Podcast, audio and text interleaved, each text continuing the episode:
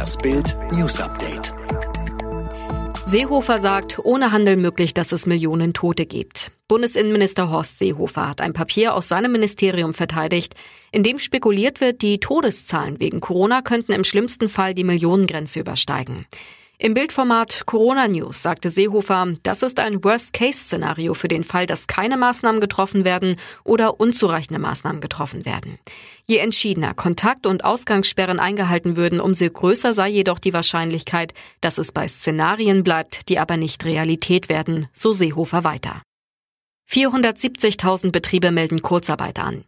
Die Corona-Krise geht nicht spurlos an der Bundesagentur für Arbeit vorbei. Alleine im März hat es 470.000 Anzeigen auf Kurzarbeitergeld gegeben. Zum Vergleich, im Februar lag die Zahl der Kurzarbeitsanzeigen noch bei 1.900. Arbeitsminister Heil erklärte, wir können schon heute feststellen, dass Kurzarbeitergeld wirkt. Unter den Anträgen seien sehr, sehr viele aus dem Handel und Gastgewerbe.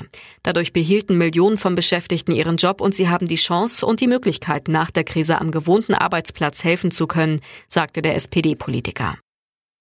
Bundesliga plant Geisterspiele ab Mai.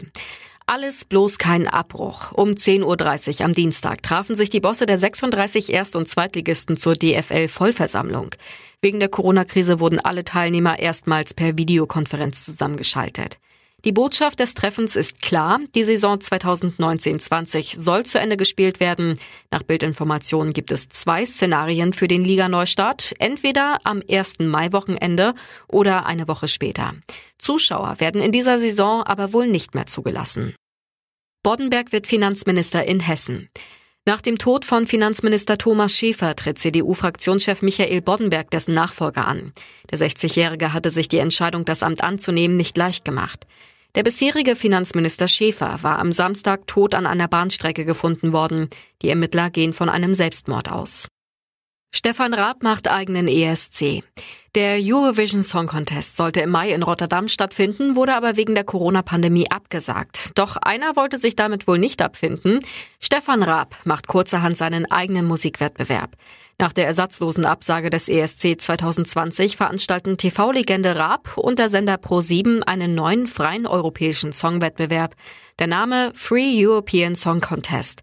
Stefan Raab erklärte seine neueste Idee so, Musik verbindet besonders in schwierigen Zeiten viele Menschen miteinander. Dies ist die Geburtsstunde eines neuen freien europäischen Songwettbewerbs.